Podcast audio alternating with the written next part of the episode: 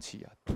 那胜读的第二个公，这个地方呢啊，我再解释一个胜读的公案，在江西省呢乙干县有一个陈医师，那么陈医师呢，他本身医术非常精湛，他品德也很好。那么有一天呢，有一个这个乙干县有一个病人呢，姓张，张张张家人家，他得了肺痨病，可是又穷，没有钱可以医病。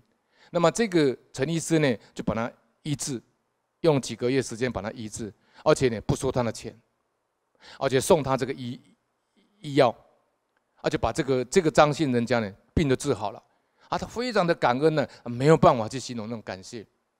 那么有一天呢，这个陈医师呢又到乡下去往诊了，回要回到城里面呢，时间太晚，天黑了，天黑以后那旁边都没有什么人人家，他就到张家呢啊去稍稍稍休息一下。那结果呢？他就在那边借宿一晚。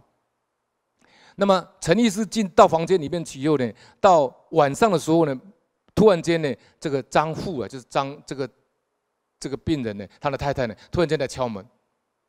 他就呢，你把我先生的病医好了，我没有办法什么回报呢？我今天晚上呢，用肉体的奉献给你。好，这是我婆婆的意思。这以前古代好像也有这种这种现象哈。然后这个这个这个陈律师就一直推啊，他就不要了，不要了，不要了，不行了，不行哈，就一直这样推。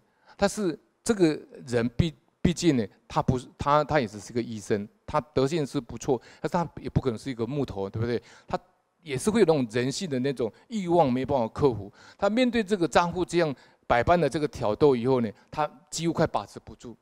那最在最危险关头的时候呢，快要危险的时候，他突然间想到，就是这种关照。哦，我们讲说圣贤道理，它可以提供给你关照。他就想到古代那个戒淫文里面有一段字啊，非常好。他说：“即使诱惑临头，勿伤良心，唯以慧力照之呢，正念持之。当念自亲之良知，炯炯然看着我，虚空的鬼神深深然鉴察我，头上之三台北斗神经。”赫赫然降临我家中之灶神，身上之三尸神，凛凛然视看我。这个“视”就是一个人字旁，在一个司法的“司”哈，“司”就是这样这样监视的意思。视看我，好，天堂福乐，好，天堂的这个福报，天堂福乐一转眼可登，你就可以跳上去了。地狱的苦人呢，一失足就被卷进去，一失足而将入。临崖临悬崖勒马。我们悬崖勒马，苦海回头，以万难万难至此之时呢，存一万不可换之想。他就用古代的这一段文章，他有读过，在他那记忆里面，阿赖耶里面就浮出来以后，他用这句话来关照。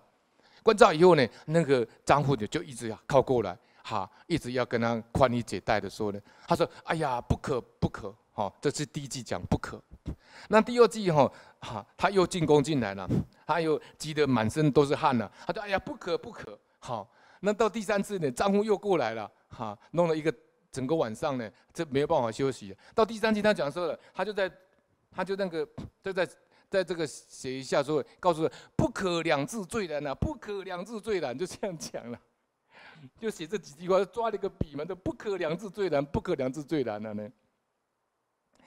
那后来哈，这个事情就这样这样一直不可，以后呢，这整个晚上就保住清白了。那隔不久，他小孩子长大了，二十几岁啊，去参加举呃这个秀才考试。那文章呢，大概写的普普通通，不是很好。那考官呢，后来第一次看到。嗯，这文章写的没有什么，就把它放在旁边了。啊，突然间好像空中有声音，不可，呃，这这这个这这这个考卷就起来了。那不可以后，他又拿出来看一下，这写了也没有怎么样嘛，就把它又换回去的。啊，不可不可，然后就又换回去的。第三次的时候呢，他又他因为他又听到声音说不可不可嘛，他又把文章拿出来一看，他说哎呀，不可两字最难啊，不可两字最难。他又拿出来看那个，嗯。好像好像有点可取之处啊，好，就把它录起了。这就是什么？就是因为这一位陈医师啊，做到没有换《太上感应篇》里面讲，见他赦免，起心思之。我们以后会读到，他关照了《太上感应篇》的力量，就做到圣都了。